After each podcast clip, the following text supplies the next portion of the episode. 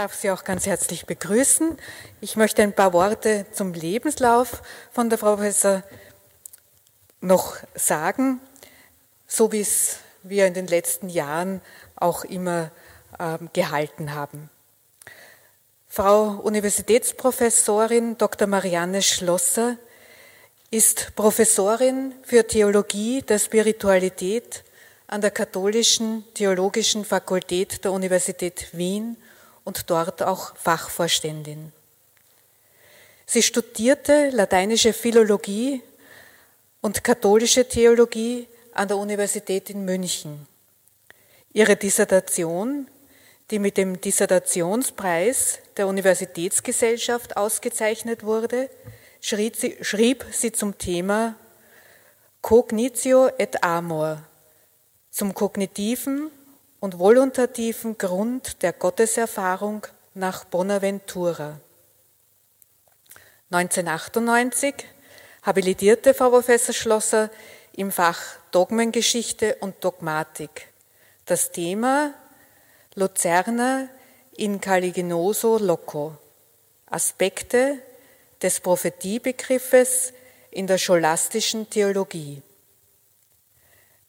Eben seit 2004 ist sie ordentliche Universitätsprofessorin und Vorstand des Fachbereichs Theologie der Spiritualität an der Katholisch-Theologischen Fakultät Universität Wien.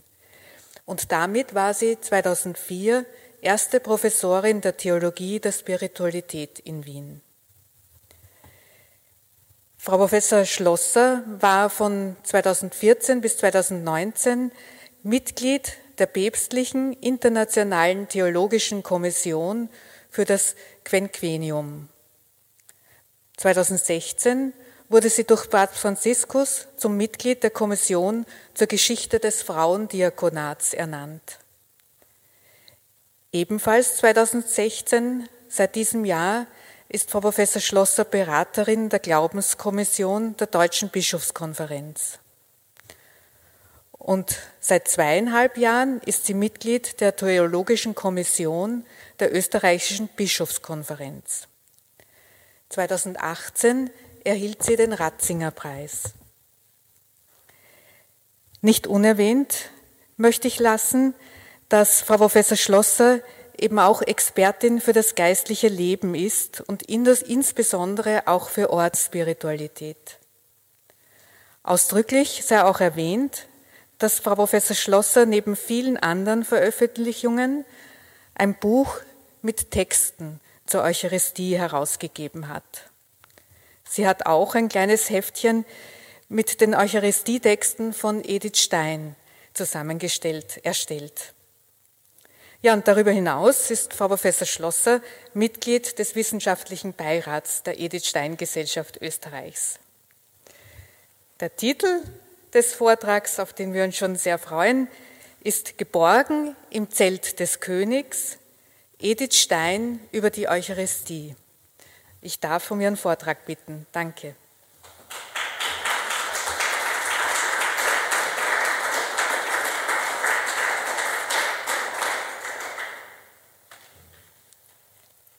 Vergelt's Gott für die Begrüßung, für die Freundlichkeit, mit der Sie mich aufgenommen haben. Ich fange gleich an, damit wir die Zeit auch nützen.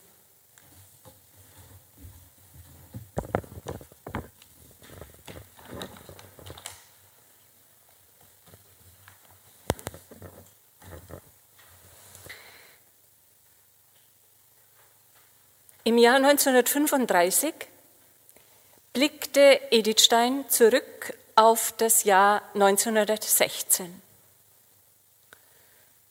Und sie schreibt zu einer Zeit, also die 1916 war die Zeit, da sie noch nicht zum Glauben gefunden hatte, folgendes. Wir, Pauline Reinach und ich, traten für einige Minuten in den Dom zu Frankfurt und während wir in ehrfürchtigem Schweigen dort verweilten, kam eine Frau mit ihrem Marktkorb herein und kniete zu kurzem Gebet in einer Bank nieder. Das war für mich etwas ganz Neues. In die Synagogen und die protestantischen Kirchen, die ich besucht hatte, ging man nur zum Gottesdienst. Hier aber kam jemand mitten aus den Werktagsgeschäften in die menschenleere Kirche wie zu einem vertrauten Gespräch. Das habe ich nie vergessen können. Zitat Ende. Edith Stein war damals kurz nach ihrer Promotion tief beeindruckt von diesem Erlebnis, von dem Glauben eines Menschen an die Gegenwärtigkeit Gottes, Christi des Erlösers, in dieser Welt, nicht nur in der Seele jedes Gläubigen, sondern verborgen in einem Zelt. Das Wort Zelt im Lateinischen ist Tabernakel, Tabernaculum. Wir kommen gleich noch darauf zurück. Diese Überzeugung und tiefe Ergriffenheit über die Gegenwart Christi im Sakrament begleitet Edith Stein dann durch ihr ganzes Leben. Und man liest mit einem leichten Schaudern, dass die Gestapo sie aus der Anbetung heraus verhaftet habe, sie und ihre Schwester Rosa. Das reale Leben, das Leben des Alltags, ist für Edith Stein mit dem geistlichen Leben, das sich vor allem aus der Eucharistie speist, eng verbunden. Sie spricht vom eucharistischen Leben, welches das alltägliche Leben trägt und formen soll. Also Messe, Kommunion und Anbetung einerseits bilden nicht eine Insel innerhalb des sonstigen Lebens von Unterricht, Wissenschaft, Familie oder Klosteralltag, sondern sind innerlich miteinander verflochten. Edith Stein sieht die Eucharistie als Nahrung für die Lebenskraft der Seele, also das Zentrum, aus dem alle seelischen und vermittelt dadurch die leiblichen Akte entspringen. Und diese Überzeugung von der realen Bedeutung der Eucharistie für das reale Leben zieht sich durch ihre Schriften hindurch und wird vor allem in den pädagogischen Schriften sichtbar, die aus der Zeit stammen, wo sie noch in Speyer und Münster unterrichtete, also in den Jahren 1932 und 1933, wie auch in ihren Briefen. Ganz unverkennbar spricht aus dem Geschriebenen und nicht nur aus den Gebeten und den persönlichen Briefen, sondern auch aus den, dem wissenschaftlich reflektierten Werken ihre persönliche Erfahrung. Immer wieder liest man, wer das praktiziert, der wird erfahren, dass wer sich dem Herrn da öffnet in der Anbetung, dem wird das und das geschehen. Oder sogar direkt, ich habe erfahren, dass das so ist. Zitat. Auch wenn die Menschen mir nicht so viel Gutes getan hätten, könnte mich das doch an der Kirche niemals irre machen. Ich bin ja nicht hineingegangen, um dadurch Vorteile zu haben oder weil Menschen mich hineingezogen hätten, so schreibt sie 1933 an ihren Neffen Werner Gordon, sondern weil ihre Lehre und der Glaube an ihre Sakramente es mir unabweislich machten. Und deren Segen habe ich in elf Jahren so reichlich erfahren, dass mich nichts mehr von ihr trennen könnte.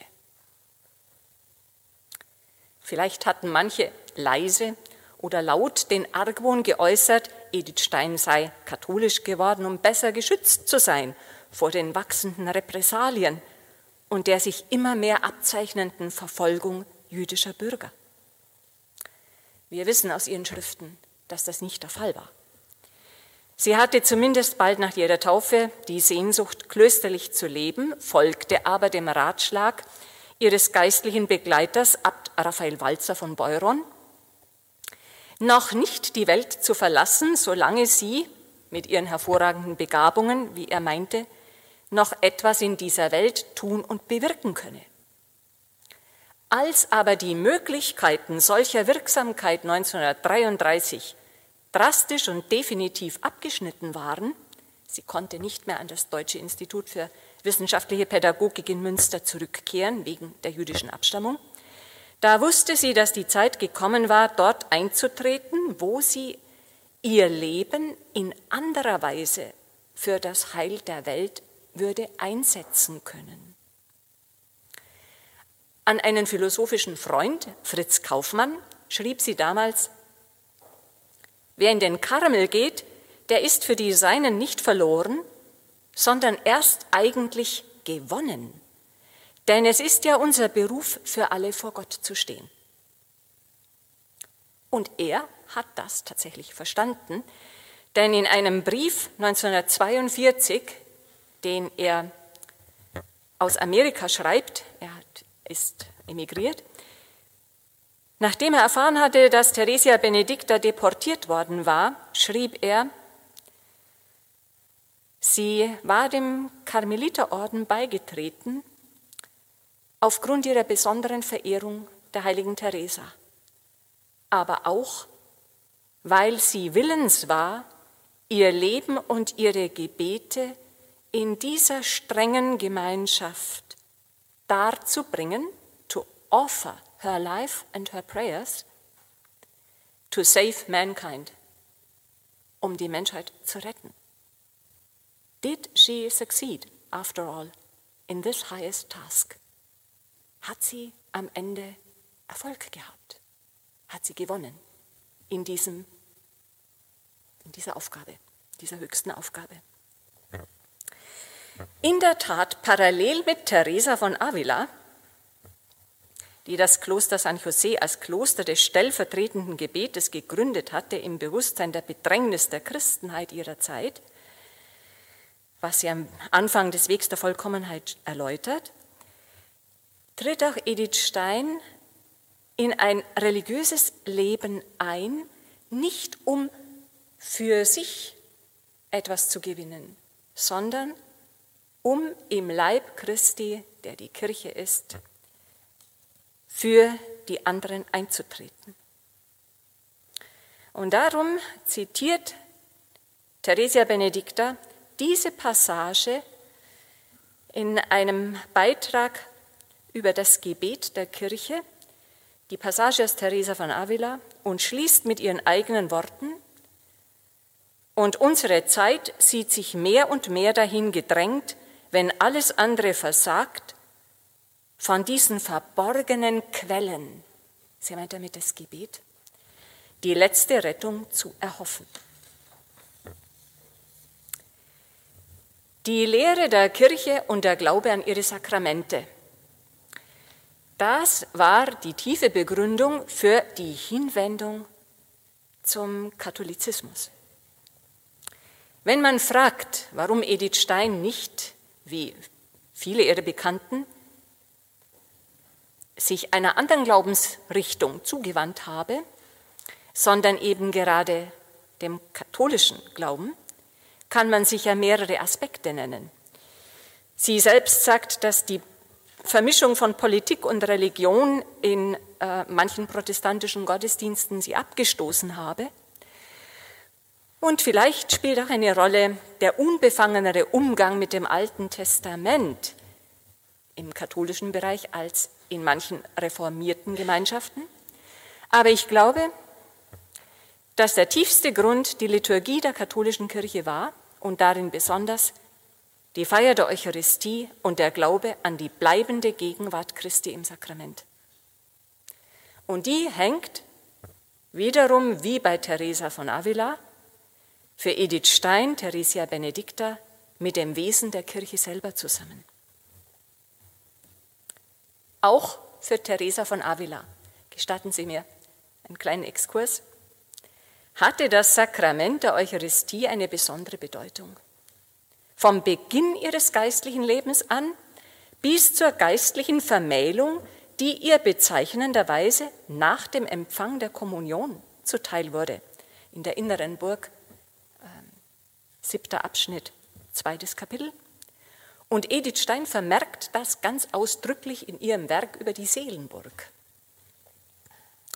In ihrer Autobiografie beschreibt Theresa, wie sie eine Zeit innerer Not und vielfältiger Schwierigkeiten in der ersten Phase ihres Ordenslebens durchzustehen hatte und geheimnisvoll gestärkt wurde durch die eucharistische Gegenwart. Zitat, manchmal, fast immer, zumindest die meiste Zeit, kam ich nach der Kommunion zur Ruhe. Zuweilen fühlte ich mich wenn ich mich dem Sakrament nahte, seelisch und körperlich gleich so wohl, dass ich mich nur wundere. Gerade eben war davon die Rede, dass die Eucharistie kein Forschungsschwerpunkt, sondern ein Lebensmittel ist. Also das findet man bei Teresa von Avila in der Vida und bekanntlich war die Vida, die Autobiografie Theresas, für Edith Stein ein Augenöffner. Theresa erfuhr also die Gegenwart Christi nicht nur in außergewöhnlicher Weise, in wunderbarer Weise, manchmal will der Herr sogar, dass ich ihn in der Hostie erblicke, schreibt sie, sondern vor allem in, einem, in einer Begegnung von Freundschaft, was sie beschreibt im Weg der Vollkommenheit. Zitat, wenn unsere leiblichen Augen sich schon nach, an ihm nicht erfreuen können, weil er ihnen verhüllt ist, so möge er sich doch wenigstens den Augen unserer Seele zeigen und sich ihr zu erkennen geben. Ich zitiere das deswegen, weil Ihnen das bekannt vorkommen wird, wenn Sie Edith Steins Aussagen zur Eucharistie dann hören oder lesen. Theresa von Avila noch einmal, und selbst wenn ich keine Andacht verspürte, sagte mir der Glaube, dass er wirklich da war. Ja, wenn wir uns nicht absichtlich dumm stellen und unseren Verstand verblenden, gibt es keinen Zweifel, dass er wirklich da ist. Denn das ist keine Vorstellung der Einbildungskraft, wie wenn wir uns den Herrn am Kreuz oder in einer anderen Situation seines Lebens vorstellen und betrachten, es geschieht jetzt und ist volle Wirklichkeit und wir brauchen ihn nicht anderswo in der Ferne zu suchen.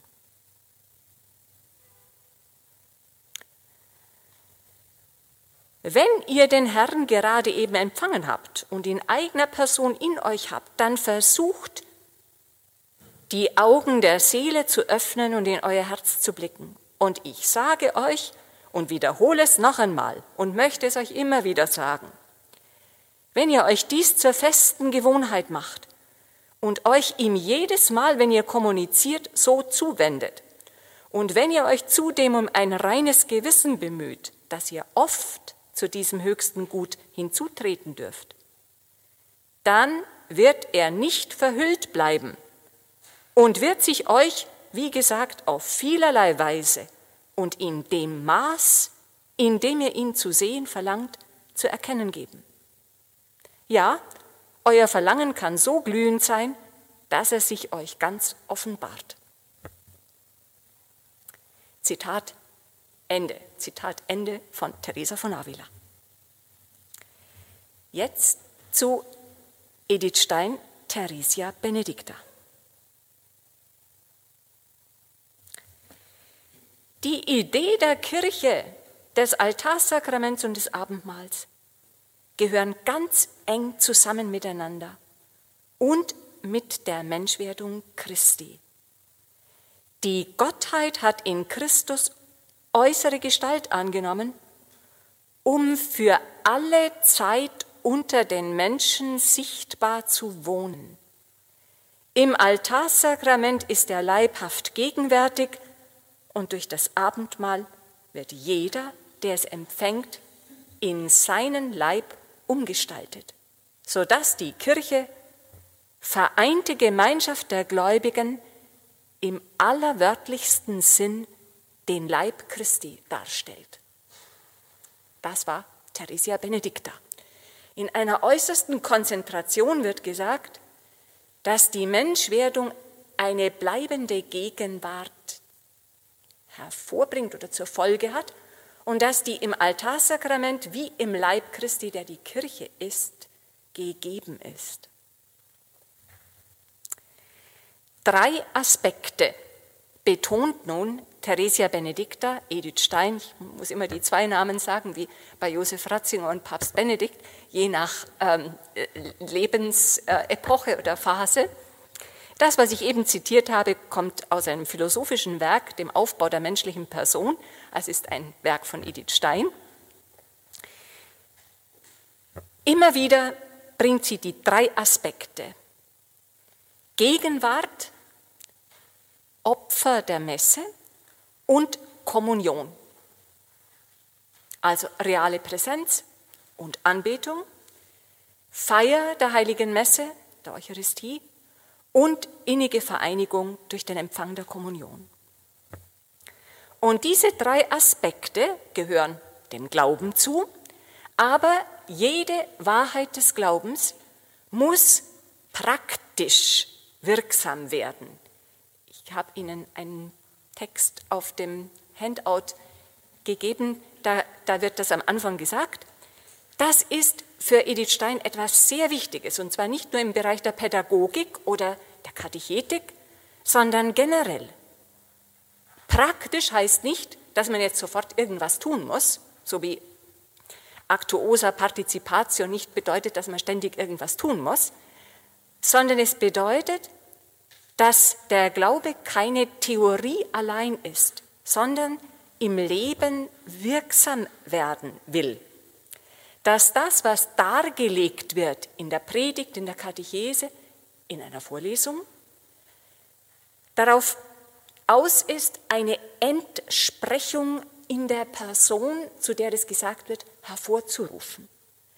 Also dass die Wahrheit, die verkündet wird, einen Anspruch aussendet. Das heißt, das Zitat, eucharistisch leben heißt, die eucharistischen Wahrheiten praktisch wirksam werden lassen. Und das sind im Wesentlichen diese drei Glaubenssätze, um, um die es sich handelt.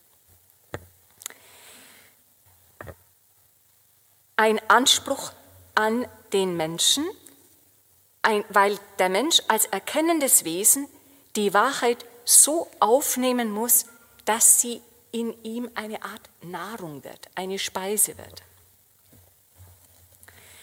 Ich komme zum ersten Punkt der Gegenwart. An erster Stelle genannt, während wir heute eher gewohnt wären, die Gegenwart Christi im Tabernakel primär als eine Wirkung der Feier der Eucharistie zu sehen. Das ist, ist halt auch da, sozusagen. Wir haben, und das ist zu Recht geschehen, die Eucharistiefeier mehr in den Mittelpunkt gerückt, seit dem Zweiten Vatikanischen Konzil spätestens. Aber diese in, das, in die Mitte rücken der Feier, aus der diese Gegenwart überhaupt erwächst, hat im Extrem auch dazu geführt, dass man oft hören konnte, so vor 40 Jahren, manchmal heutzutage noch, das Sakrament sei zum Essen da und nicht zum Anschauen oder zum Anbeten. Und das im Rahmen oder im Zusammenhang anlässlich dieser Förderung der Eucharistie als Feier, die eucharistische Anbetung zurückgetreten ist, ja einen Niedergang erlitten hat. Mit einer Folge, nämlich dass man bald auch nicht mehr richtig verstand, was denn nun Essen sakramental tatsächlich bedeutet. Essen heißt beim Sakrament empfangen. Und empfangen kann man nur, wenn man einer Person begegnet. Wenn man Christus empfängt, muss man ihm begegnen wollen, im eigenen Inneren einen Platz geben und sich von der anderen Person in Besitz nehmen lassen also ihr Leben mitleben. Edith Stein führt das aus wenn sie darüber spricht, äh, wie man mit einer Person mitleben kann, indem man ihr inneres Leben versteht und die Zielsetzungen der anderen Person sich zu eigen macht. Das bedeutet mitleben. Für Edith Stein ist also die bleibende Gegenwart nicht ein peripherer Nebeneffekt der eucharistischen Wandlung, sondern etwas Wesentliches. In ihrer theologischen Anthropologie, wo sie eine Zusammenfassung der für das geistliche Leben besonders bedeutsamen Glaubenslehren gibt, das ist eine, fast eine Art von geistlicher Dogmatik, und sich dabei besonders auf lehramtliche Texte stützt, geht sie dann noch einmal ganz besonders auf die Frage der Gegenwärtigkeit ein. Und zwar mit eigenen Worten. Da gibt sie nicht nur wieder, was sozusagen kirchliche Lehre ist, sondern sie sagt, sie sei überzeugt, nicht in erster Linie wegen der Krankenkommunion sei die bleibende Gegenwart von Christus äh, eingesetzt worden, sondern wegen der Gegenwart selbst, die, die wir als Menschen brauchen. Und als Argument dafür beruft sie sich wiederum auf Teresa von Avila, und zwar auf das Buch der Klostergründungen, nämlich dass für Teresa die Errichtung eines Hauses, eines Klosters, und wenn es noch so armselig war, immer mit der Einsetzung einer Kapelle verbunden war. Und von daher versteht man vielleicht ähm, ihre etwas mit Augenzwinkern geschriebene Antwort an Ellen Dursey.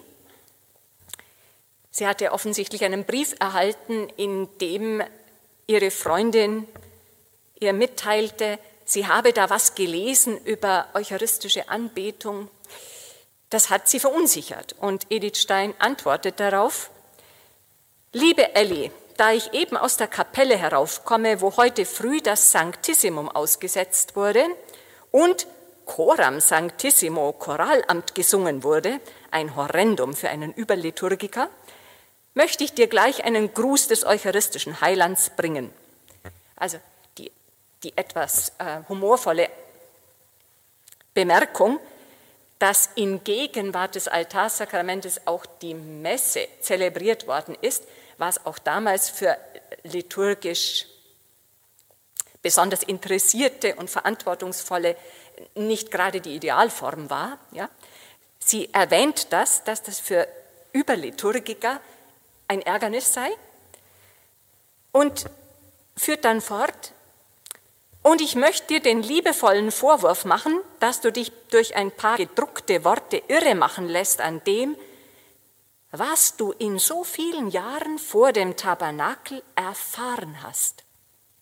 Kommt wieder das Wort erfahren hast. Dogmatisch scheint mir die Sache ganz klar. Der Herr ist im Tabernakel gegenwärtig mit Gottheit und Menschheit. Er ist das nicht seinetwegen, sondern unseretwegen, weil es seine Freude ist, bei den Menschenkindern zu sein und weil er weiß, dass wir, wie wir nun einmal sind, seine persönliche Nähe brauchen. Und die Konsequenz ist für jeden natürlich Denkenden und Fühlenden, dass er sich hingezogen fühlt und dort ist, so oft und solange er darf. Und ebenso klar ist die Praxis der Kirche, die die ewige Anbetung eingeführt hat im 19. Jahrhundert. Zitat Ende. Also, ein wichtiges Schriftwort, das Edith Stein immer wieder bringt in diesem Zusammenhang, ist das aus dem Buch der Sprichwörter, achtes Kapitel. Es ist seine Freude, bei den Menschenkindern zu sein. Daran hält sie sich fest. Das ist der Ausgangspunkt, ihre Begründung der Plausibilität, warum dieses Sakrament eben auch als bleibende Gegenwart eingesetzt ist. Das hängt zusammen mit zwei anderen Schriftstellen, nämlich Matthäus 28 und Johannes 14. Matthäus 28 ist der Abschied Jesu, bevor er zum Vater in den Himmel auffährt und wo er dann verheißt, er bleibe für alle Zeiten bei seinen Jüngern. Ich bin bei euch bis zum Ende der Welt. Und in Johannes 14 wird dasselbe gesagt, aber etwas verborgener. Das sind die Abschiedsreden Jesu. Und Jesus sagt, eine kleine Weile, die Welt sieht mich nicht mehr. Aber ihr seht mich. Denn ich lebe und auch ihr werdet leben. Die Kirchenväter und auch Teresa von Avila haben in dieser Passage eine verborgene Ankündigung der Eucharistie gesehen. Die Eucharistie, die Leben gibt aus dem Leben Jesu und die deswegen auch dazu befähigt, ihn dort zu sehen, während man ihn mit weltlichen Augen nicht sehen kann.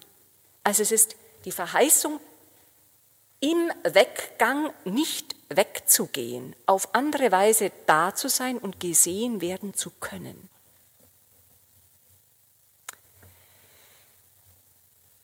Noch einmal ein Zitat von Edith Stein. Des Heilands Wonne ist es, unter den Menschenkindern zu sein, und er hat versprochen, bei uns zu sein bis ans Ende der Welt.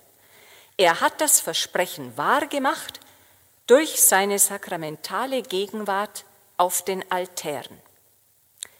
Hier wartet er auf uns. Und man sollte meinen, dass die Menschen sich drängen müssten zu diesen geweihten Städten. Der schlichte Sinn dieser Glaubenswahrheit verlangt es, dass wir hier unsere Heimat haben müssten, uns von hier nur entfernen, soweit unsere Aufgaben es verlangten, und diese Aufgaben sollten wir täglich aus den Händen des eucharistischen Heilands entgegennehmen und das vollbrachte Tagewerk in seine Hände zurücklegen. Zitat Ende. Also noch einmal, diese Gegenwart ist unseretwegen und sie hat etwas mit dem realen Lebensvollzug, dem Alltag zu tun, die Aufgaben aus dieser Gegenwart, im Licht dieser Gegenwart anzunehmen und am Abend in die Hände des gegenwärtigen Herrn zurückzulegen. Das verbindet Edith Stein mit dem Gedanken, Heimat zu haben. Heimat zu haben bei jemandem, der bei uns Wohnung nimmt das gegenseitige Innesein. Er hat sein Zelt in unserer Mitte aufgeschlagen, Johannes 1,14. Und es ist seine Wonne, bei den Menschenkindern zu sein, wiederum Sprüche 8,31. Und darum das Zitat, das auf, der, auf dem Flyer steht, sagen wir es uns jedes Mal, wenn wir eine Kirche betreten, was für ein unfassliches Geschenk es ist, dass wir zum Herrn kommen und mit ihm als unserem treuesten und liebevollsten Freund sprechen dürfen? Wenn unser eucharistischer Glaube lebendig wäre, wir könnten uns nirgends auf der Welt fremd und einsam fühlen und wir könnten jedem unserer Kinder eine Heimat schenken fürs ganze Leben. Diesen Satz haben wir nicht mehr draufgebracht auf den Flyer. Ich habe ihn jetzt ausdrücklich mit dazu gesagt. Es geht um dieses beheimatet sein, worin die Einsamkeit dieser Welt, die oft bitter ist, überwunden wird. Und jetzt mal ein Text anderer Gattung, ein Gebet von Edith Stein. Der du die Deinen liebtest, wie nie ein Mensch geliebt auf dieser Erde.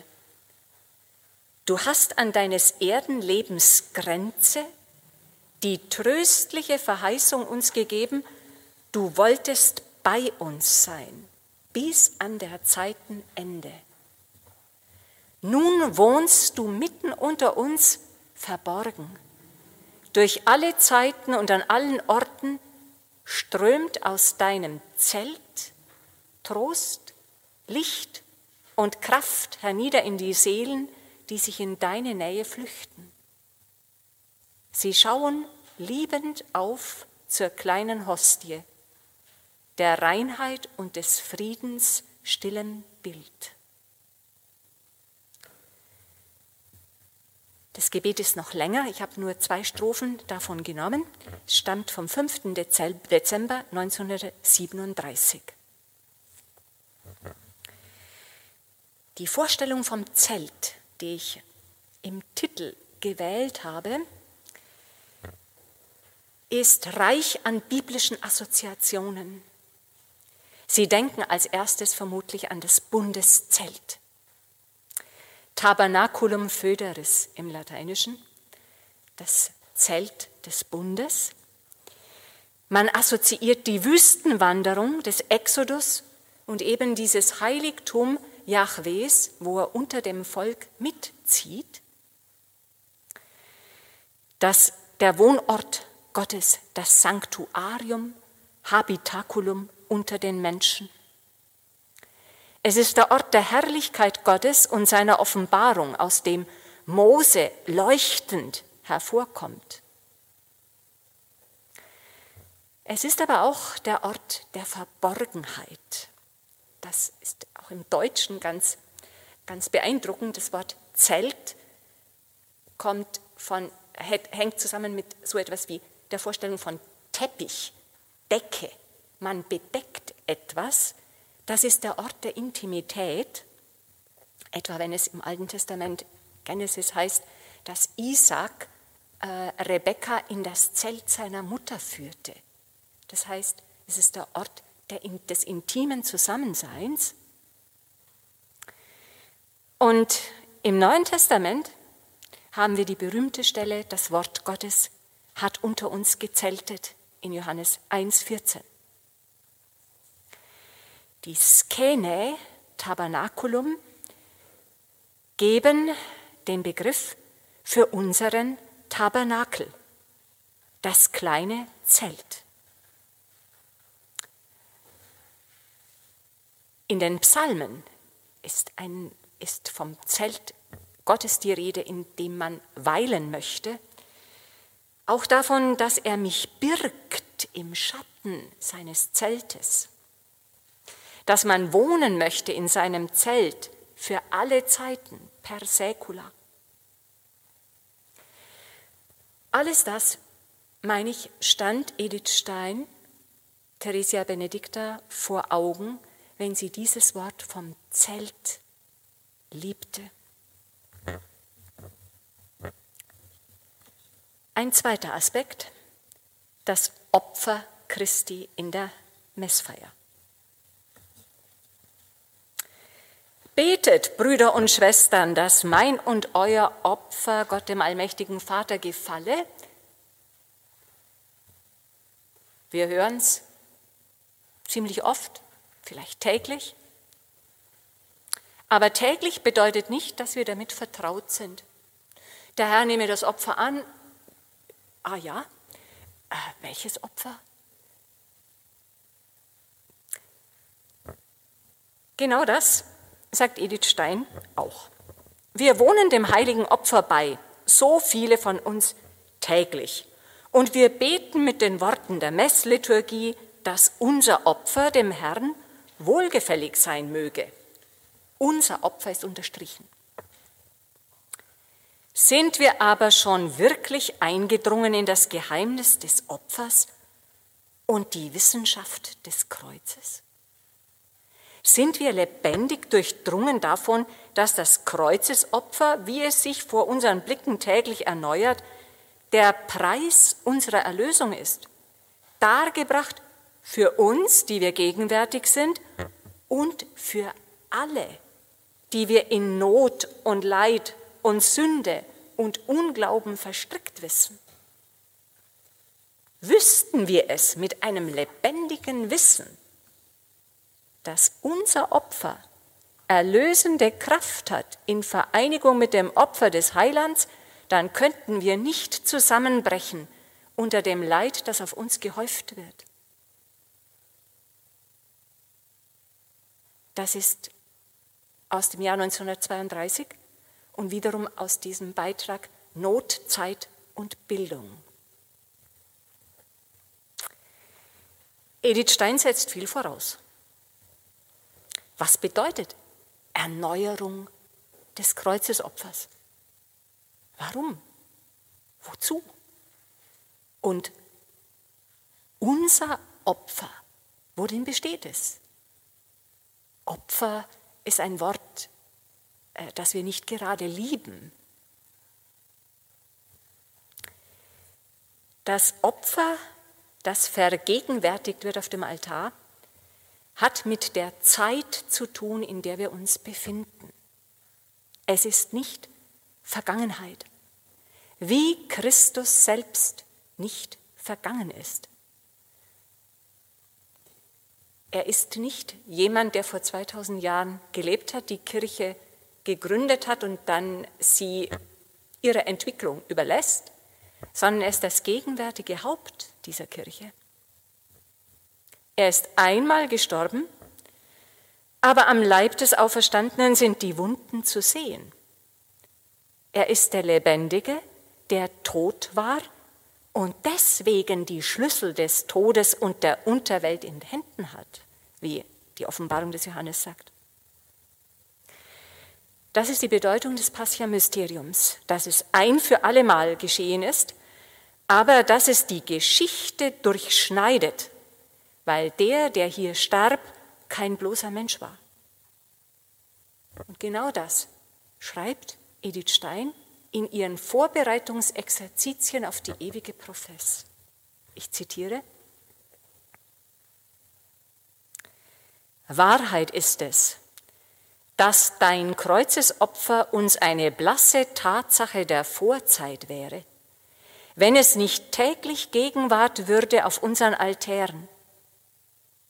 Dein ganzes Leben, das für uns gelebt wurde, wäre vergangen, wenn deine Barmherzigkeit es uns nicht immer wieder Gegenwart werden ließe im Kreislauf des Kirchenjahres. Also 1938.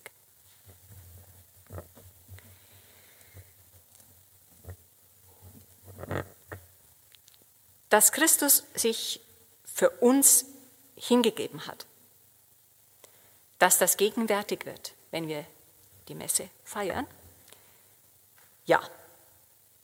Aber was ist unsere Gabe an Gott? Was ist unser Opfer? Ein Eingehen mit all dem, was unsere Last ist. Edith Stein gebraucht das Wort Opfer nicht leichthin. Sie sagt, in einem philosophischen Werk, ein Opfer bringen heißt, etwas herzugeben, was einem teuer ist.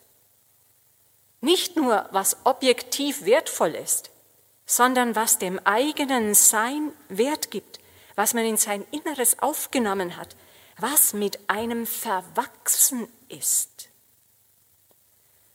Und hier geht es darum, letzten Endes geht es darum, in die Gesinnung Christi hineinzuwachsen, wenn man die heilige Messe mitfeiert. Also sich selbst zu geben. Das mag manchmal leichter fallen und manchmal schwerer. In keinem Fall geht es durch Selbstdisziplin alleine. Es geht nur durch Liebe. Und zwar durch empfangene Liebe. Und die macht frei zum Mitwirken. Sie ermöglicht die freie Annahme. Dies ist ein Gedanke, der in vielen Werken Edith Steins durchdringt. Zitat Wer in den Sinn des Messopfers eingedrungen ist, wer es als Erlösungstat Christi mitlebt, der wird mehr und mehr in die Opfergesinnung Christi hineinwachsen. Die täglichen kleinen und großen Opfer, die von ihm verlangt werden, werden nicht mehr zwangsweise auferlegte, drückende Lasten sein, sondern werden wirkliche Opfer werden, frei und freudig dargebracht, durch die er als mitleidendes Glied des mystischen Leibes Christi Anteil gewinnt am Erlösungswerk. Und immer dann, wenn die natürlichen Kräfte den Aufgaben gegenüber versagen, wenn Körperkraft und Nerven der Arbeit nicht mehr gewachsen sind, Und wenn man von den Nächsten in den besten Absichten missverstanden wird, wenn Wort und Beispiel sich ohnmächtig erweisen, immer wird man sich aufrichten im Gedanken an die unsichtbare und geheimnisvoll wirkende Kraft des Opfers Christi, in das man alle Schmerzen und Leiden, selbst noch die eigene Schwäche und Ohnmacht hineinlegen kann. Zitat Ende. Mit anderen Worten, es gibt keine Vergeblichkeit von allen Bemühungen, die man mit Christus verbindet.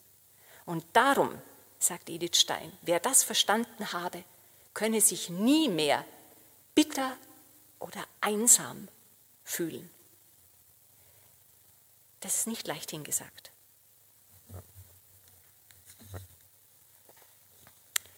Die Folge davon, wenn man sich so gibt, ist eine Verwandlung des Menschen. Und das trifft sich mit der Definition von Opfer, die Augustinus gegeben hat. Ein Opfer ist nicht dadurch definiert, dass es schwer ist. Ein Opfer ist ein Sacrificium, was man Gott gibt, damit es ihm gehöre und damit es heilig sei.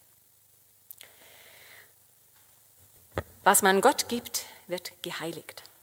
Edith Stein sagt, wenn jemand im Bewusstsein der eigenen Sündhaftigkeit und im lebendigen Verlangen nach der Erlösung mit dem Priester zum Altar tritt, in aufrichtiger Opfergesinnung mit den Gaben sich selbst opfert, dann wird er mit den Gaben in Christus umgewandelt, wird ganz real lebendiges Glied des Leibes Christi. Wenn er in der heiligen Kommunion den Herrn in sich aufnimmt, trägt er ihn in sich, lebt in Christus und Christus in ihm. Und auch das findet sich in einem philosophischen Werk über den Aufbau der menschlichen Person. Umwandlung, nicht nur der Gaben, nicht nur Transsubstantiation von Brot und Wein, sondern auch Verwandlung des Empfängers. So haben es die Kirchenväter verstanden, vor allem Ambrosius, dass die Realität der eucharistischen Verwandlung verbunden ist mit der geglaubten Realität an die mögliche eigene Verwandlung durch Gnade. Oder, weil der Name schon gefallen ist, Josef Ratzinger, der das Sakrament der Eucharistie das Sakrament der Verwandlungen nennt, wo als erstes der Tod Jesu durch seine freiwillige Annahme aus Liebe in eine Tat der Liebe verwandelt wird, dann die Gaben verwandelt werden, dann der Empfänger verwandelt wird und letzten Endes der Kosmos verwandelt wird. Von daher kann man verstehen, dass Edith Stein meint, wer da zugegen sein könnte und es nicht ist, der geht kalten Herzens am Kreuz des Herrn vorbei. Also sie kann nicht verstehen, ähm, dass manche Leute von eucharistiefreien Tagen äh, sprechen. Dritter Punkt, Kommunion. Ist es begreiflich, so fragt sie, dass jemand sich diesem stärksten göttlichen Liebesbeweis entzieht und auch nur einmal weniger zum Tisch des Herrn tritt, als es ihm praktisch möglich ist? Der Herr legt die Gnadenfrüchte des Opfers nicht auf den Altar einfach nieder. Er will zu jedem Einzelnen kommen und wie eine Mutter ihr Kind mit seinem Fleisch und Blut nähren, in uns selbst eingehen, damit wir ganz in ihn eingehen. Zitat Ende. Edith Stein verteidigt und vertritt die Kommuniondekrete vom Anfang des 20. Jahrhunderts, also 1902, hat Leo XIII. Äh, die häufige Kommunion schon sehr empfohlen. 1905 kommt das Dekret von Pius X auf Veranlassung Pius X. erstellt, über die häufige und tägliche Kommunion der Gläubigen, und zwar nicht nur der Ordensleute, sondern mit dem Ausdruck, es sei der Wunsch Christi und der Kirche, dies zu fördern unter allen, die, Zitat, im Stand der Gnade sind und mit der rechten Absicht hinzutreten. Edith Stein geht auf diese Dokumente nochmals in ihrer theologischen Anthropologie recht ausführlich ein. Selbstverständlich, nicht um den Empfang zu quantifizieren. Je öfter, desto besser. Das gilt nur, wenn die innere Haltung gegeben ist, auch die innere Verfassung zu haben, mit der man kommuniziert. Die Tagesordnung muss man einrichten, die Lebensführung und auch an der inneren Verfassung wird man arbeiten müssen, so sagt sie. Die Wirkungen der Kommunion sind geheimnisvoll, so zweimal gebraucht sie dieses Wort, geheimnisvoll, Tröstung und Hilfe, aber auch ein Herausgeführt werden aus dem Kreisen um sich selbst, hineingeführt zu werden in die Weite des Gottesreiches. Zitat, er erwartet uns, um all unsere Lasten auf sich zu nehmen, uns zu trösten, zu raten, zu helfen, als treuester, immer gleichbleibender Freund. Zugleich aber lässt er uns sein Leben mitleben. Dann werden wir aus der Enge unseres Daseins herausgehoben, in die Weite des Gottesreiches. Seine Angelegenheiten werden die unseren. Immer tiefer werden wir mit dem Herrn verbunden und mit ihm mit all den Seinen. Alle Einsamkeit hört auf und wir sind unanfechtbar geborgen im Zelt des Königs, wandeln in seinem Licht. Aus dem Jahr 1930. Also das Leben Jesu mitleben heißt, dass man dem entsprechen muss. Die Eucharistie ist nicht einfach ein Gut für, für mich allein, sondern sie hebt den Empfänger heraus aus der Enge des, mir geht es nur um mich. Es geht um seine Angelegenheiten. Und wer Teresa von Avila kennt, wird vielleicht das auch mithören. Äh, der Herr sagte zu ihr, dass sie sich um seine Angelegenheiten annehmen solle.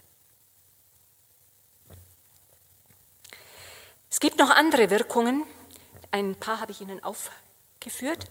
Wer es ausprobiert hat, so ist Edith Stein überzeugt, ja, wer es ausprobiert hat, natürlich kann man es nicht ausprobieren, aber wer das praktiziert, der weiß, dass die Betrachtung nirgends fruchtbarer gemacht wird als vor dem Tabernakel. Es ist jedem bekannt, dass dieselbe Sache zu verschiedenen Zeiten und unter verschiedenen Umständen ganz verschieden wirkt. Man hat ein Schriftwort hundertmal gelesen, gehört und gesagt, auch in gewissem Sinn verstanden, aber es ist nicht ins Innere eingedrungen.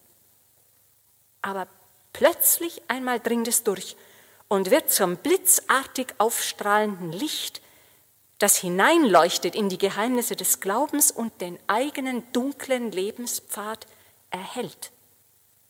Und das ereignet sich am häufigsten in der Nähe des eucharistischen Heilands.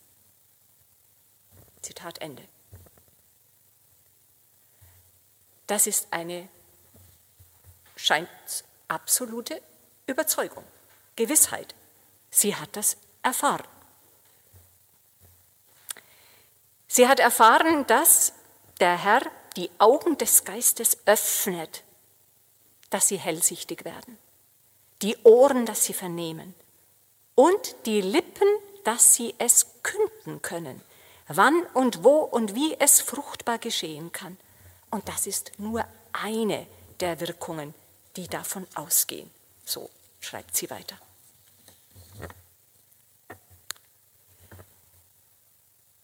Dass das Auswirkungen hat auf das alltägliche Leben, den Umgang mit den anderen Menschen auch das ist entscheidend, vor allem wenn jemand äh, in der Katechese oder in der Vermittlung tätig ist. ich lasse das aus, weil wir mit der Zeit schon ziemlich äh, fortgeschritten sind, auch dass Edith Stein empfiehlt, wenn eine Berufungsklärung ansteht, sei das Wichtigste, Zitat, das Wichtigste, dass die heilige Eucharistie in den Mittelpunkt des Lebens tritt, weil nur dort verstanden werden kann, wozu man gesendet ist, was also der Wille Gottes für das eigene Leben ist. In der Predigt war schon davon die Rede.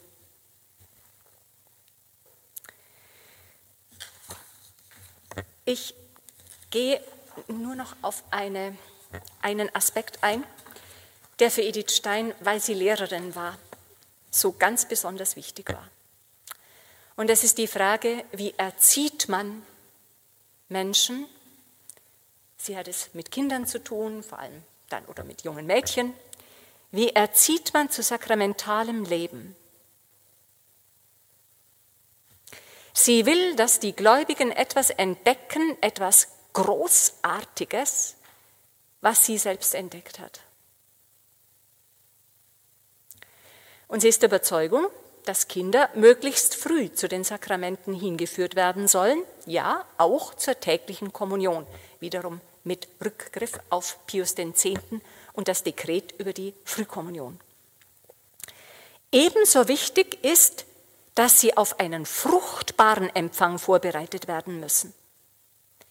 Verstehen eines Mysteriums ist immer auf den Lebensvollzug hingeordnet. Und den Lebensvollzug gibt es nicht ohne Katechese. Also sie sollen verstehen, was bei dem Sakrament geschieht. Und da ist wichtig zwei Dinge. Eine objektive Grundlage in der Vermittlung und das persönliche Beispiel des Lehrers oder der Lehrerin. Glaube ist für Edith Stein ganz klar Zitat, nicht eine Sache der Fantasie und kein frommes Gefühl, sondern ist ein intellektuelles Erfassen, nicht rationales Durchdringen, das ist was anderes, und willensmäßiges Ergreifen der ewigen Wahrheit. Als voller und geformter Glaube ist es einer jener tiefsten Akte der Person, in dem all ihre Kräfte aktuell werden also wirksam werden. Sinnliche Anschauung und Fantasie regen die Verstandestätigkeit an und sind als Ausgangspunkt unentbehrlich. Das heißt, äh, man darf ruhiger mal Geschichten erzählen äh, von eucharistischen Wundern und eucharistischen Heiligen. Gemütsbewegungen regen die Verstandestätigkeit an und sind als Ausgangspunkt unentbehrlich. Und wertvolle Hilfen. Entschuldigung, wertvolle Hilfen. Aber wenn man es bei ihnen bewenden lässt, wenn also Intellekt und Wille nicht zu ihren Höchstleistungen aufgerufen werden, dann kommt kein echtes, volles Glaubensleben zustande. Es kann sein, ich paraphrasiere jetzt, dass jemanden die abstrakte Verstandestätigkeit nicht liegt, sondern dass jemand die volle Realität erfassen möchte die auch mit dem Herzen ergreifen möchte. Und gerade da liegt das Besondere des Glaubens. Ja, der Glaubensakt, der die ganze Person mit allen Kräften verlangt. Was Edith Stein verheerend findet, sagt sie so auch, ist ein gedächtnismäßiges Einprägen unverstandener Katechismussätze. Dagegen sei fruchtbar eingeführt werden in die Glaubensgeheimnisse. Dazu muss, ich habe es gerade gesagt, der, der lehrt, eine solide Kenntnis haben von dem, was vermittelt werden muss. Der Glaube ist eine Gnade, aber er kann auch, ja, wird in, der, in aller Regel mit der Mitwirkung von jemandem gefunden, der den Glauben erklärt. Also eine Beschlagenheit in der Dogmatik erwartet sie, dass man auch Rede und Antwort stehen kann, aber, und das ist das Zweite, etwas, was ebenso wichtig ist, um wirklich Kinder dem eucharistischen Heiland zuzuführen, ist das eigene eucharistische Leben entscheidend. Und dann lässt sie durchblicken, dass das nicht einfach nur bedeutet, eine Gewohnheit, eine gute Gewohnheit zu haben. Zitat. Tägliche heilige Messe und Kommunion sind ja für Klosterfrauen eine Selbstverständlichkeit, damals, und für die meisten Klosterzöglinge durchschnittlicher Brauch. Aber die Kinder müssten spüren, dass dies nicht nur einer eingeführten Regel entspringt, sondern innerstem Zug des Herzens. Und dann bringt sie ein Beispiel, äh, ganz, ganz äh, konkret. Sie würde niemals einen Ausflug so ansetzen, dass dabei die Messfeier ausfallen müsste, also einen Schulausflug, sondern sie würde es so einrichten, dass das klar ist, wo das Wichtigste ist und dass vieles andere, wenn das, wenn das Wichtigste erkannt wird, weniger wichtig wird. Ja, ein hoher Anspruch an diejenigen, äh, die hier vermitteln sollen, weil sie zu einem Akt hinführen sollen, den Edith Stein als das Ziel der eucharistischen Katechese beschreibt. Das Ziel sei, Zitat, das Zusammenwirken Gottes und des Menschen im eucharistischen Geschehen. Das ist die eigentliche Pädagogik Gottes. Wenn der Glaube an die eucharistischen Wahrheiten gewonnen ist und wenn er in die Tat umgesetzt wird, dann beginnt das, was ich als wesentlichen pädagogischen Akt bezeichnet habe, das Zusammenwirken Gottes und des Menschen, um diesen Menschen zu seinem Heil zu führen.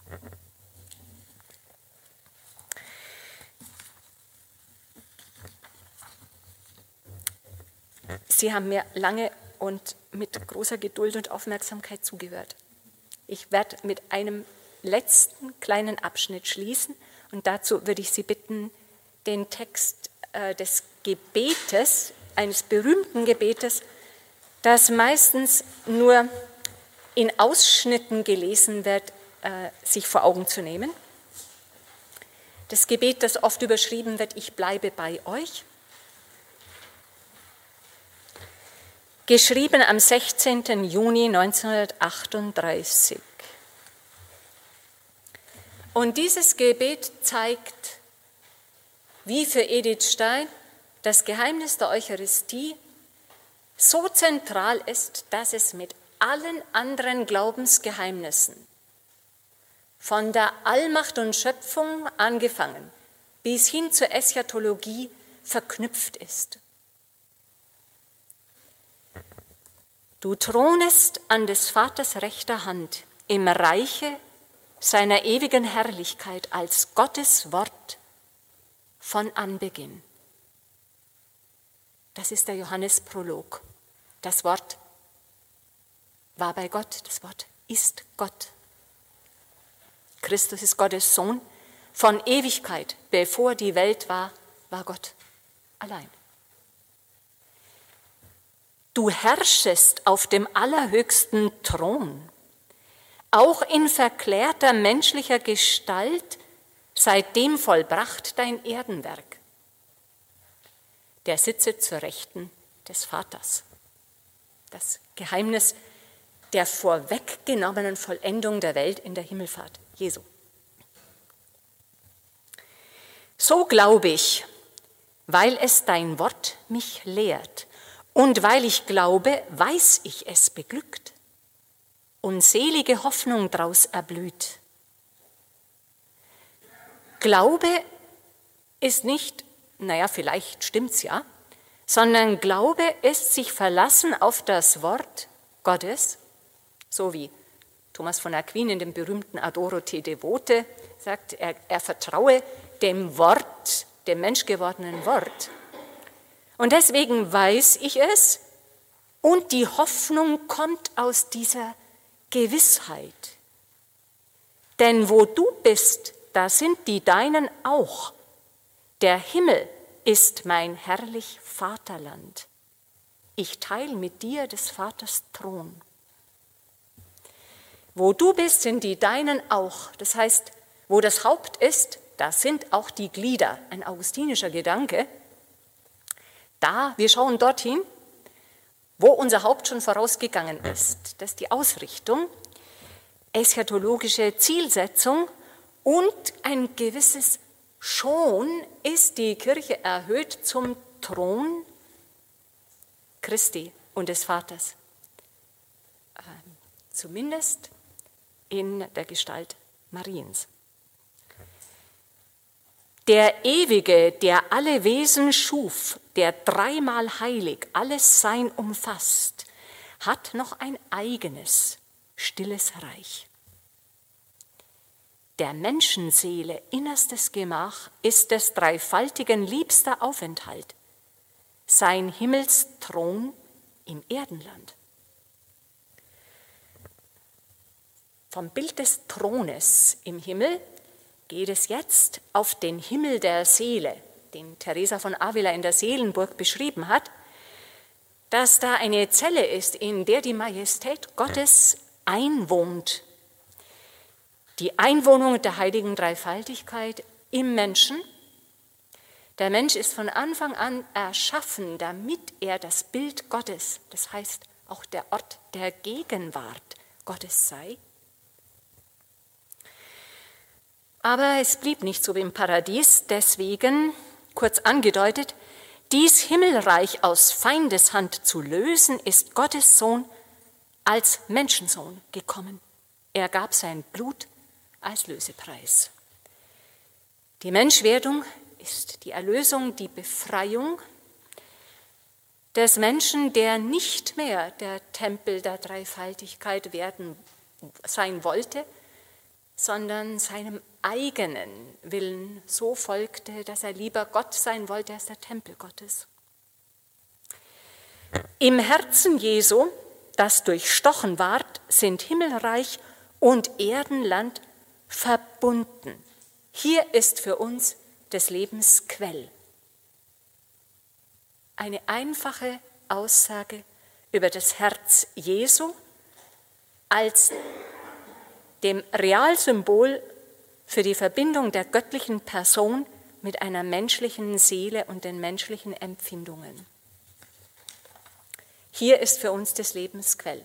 Hier ist der, den wir anbeten und der unser Bruder ist. Dies Herz ist der dreifaltigen Gottheit Herz und aller Menschenherzen Mittelpunkt, das uns der Gottheit Leben spendet also in Christus ist die Dreifaltigkeit gegenwärtig. Und von daher kommt uns auch der Heilige Geist. Ja, wenn äh, bei Johannes im 19. Kapitel gesagt wird, dass Jesus den Geist gab, als er verschied und das Herz geöffnet wurde, verbunden mit der johannischen Theologie, dass das Wasser, das aus der Seite herausfließt, der Heilige Geist ist, wird das hier angedeutet. Das Herz ist des, der dreifaltigen Gottheit Herz und aller Menschen Herzen Mittelpunkt. Dahin werden wir gezogen, auch durch die Liebe, die wir vielleicht noch nicht kennen. Er zieht uns an sich mit geheimer Macht. Es birgt in uns, er, es birgt in sich uns, in, er birgt in sich uns in des Vaters Schoß. Also ist ein Druckfehler, er birgt in sich uns in des Vaters Schoß. Indem wir in ihm geborgen sind, sind wir in des Vaters Schoß. Auch das bei Johannes anders ausgedrückt, etwas anders. Wie ich im Vater bin, so sollt ihr in mir sein. Und strömt uns zu den Heiligen Geist. Aus dem Herzen Jesu fließt der Geist und dadurch sind wir mit dem Sohn und dem Vater verbunden. Dies Herz, es schlägt für uns im kleinen Zelt, wo es geheimnisvoll verborgen weilt, in jenem stillen, weißen Rund. Das Zelt ist hier offensichtlich die Brotsgestalt. Das ist dein Königsthron, o oh Herr, auf Erden. Wir haben den Thron im Himmel, den Thron des, des allmächtigen Vaters, den Thron des Sohnes, der mit der Menschheit beim Vater ist, der Thron in der menschlichen Seele, die sich auch verweigern kann, und den Thron im Zelt der Eucharistie, den sichtbar du für uns errichtet hast und gerne siehst du mich ihm nahen. Du senkst voll Liebe deinen Blick in meinen und neigst dein Ohr zu meinen leisen Worten und füllst mit Frieden tief das Herz. Betrachtung ist Blickkontakt, ist Sprechen mit leisen Worten oder auch wortlos und hören auf den Frieden, der zukommt. Doch deine Liebe findet kein Genügen an diesem Austausch, der noch Trennung lässt. Dein Herz verlangt nach mehr. Dieser Austausch, so innig er ist, ist ganz geistlich. Das, was noch mehr ist, ist das Sakrament. Du kommst als Frühmahl zu mir jeden Morgen Dein Fleisch und Blut wird mir zu Trank und Speise und Wunderbares wird gewirkt. Dein Leib durchdringt geheimnisvoll den meinen und deine Seele eint sich mit der meinen. Ich bin nicht mehr, was einst ich war. Die Wirkung der Kommunion ist Transformation wie wir es schon in der Patristik finden, etwa im Offizium der heiligen Agnes, die ihrem, ihrem Henker sagt, was du mir auch vorschlägst, das kommt alles nicht in Frage, denn das Blut Christi hat meine Wangen gerötet und sein Leib ist mit dem meinen vereint. Das ist eine klare eucharistische Anspielung, was natürlich der Heide nicht verstanden hat, das ist klar. Ich bin nicht mehr, was einst ich war. Du kommst und gehst, doch bleibt zurück die Saat, die du gesät zu künftiger Herrlichkeit, verborgen in dem Leib von Staub. Die leibliche Auferstehung wird nach frühester Überzeugung der Kirchenväter, seit Ignatius von Antiochien, Anfang des zweiten Jahrhunderts, im Rückgriff auf Johannes 6 wo Jesus sagt, wer mein Fleisch isst und mein Blut trinkt, wird das ewige Leben haben, hat das ewige Leben, wird nicht sterben. Diese Überzeugung, dass die Aufnahme des Leibes des Auferstandenen, der den Tod überwunden hat, auch das Unterpfand der leiblichen Auferstehung sein wird, wird hier zum Ausdruck gebracht.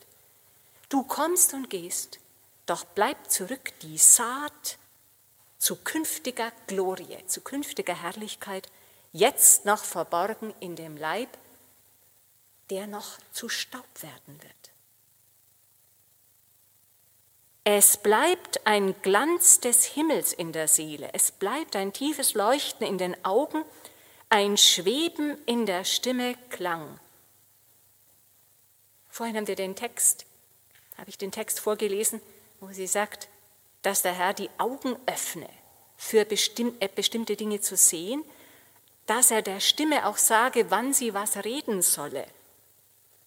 Ein tiefes Leuchten, das muss nicht das Leuchten des Mose sein, aber ein Leuchten, womit man Dinge sieht, die man sonst nicht sieht. Und ein Klang in der Stimme, wenn man zu anderen Menschen spricht, die der vielleicht verraten sollte, dass die Zunge vom eucharistischen Sakrament berührt wurde.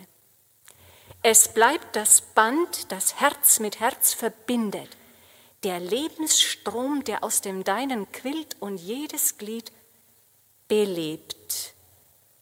Es ist nicht nur einer, es ist das Korpus der Kirche, was jetzt im Blick kommt. Wie wunderbar sind deiner Liebe Wunder. Wir staunen nur und stammeln und verstummen, weil Geist und Wort versagt. Im Pangelingua heißt es bei Thomas von Aquin, etsi sensus deficit. Auch wenn die Sinne auslassen, der Glaube bleibt. Hier sagt Edith Stein, Geist und Wort versagt vor dieser letzten Wirklichkeit. Es ist ein ineffabile Mysterium, ein unaussprechliches, weil mit Worten nicht einzufangendes Geheimnis. Ich danke Ihnen für die Aufmerksamkeit.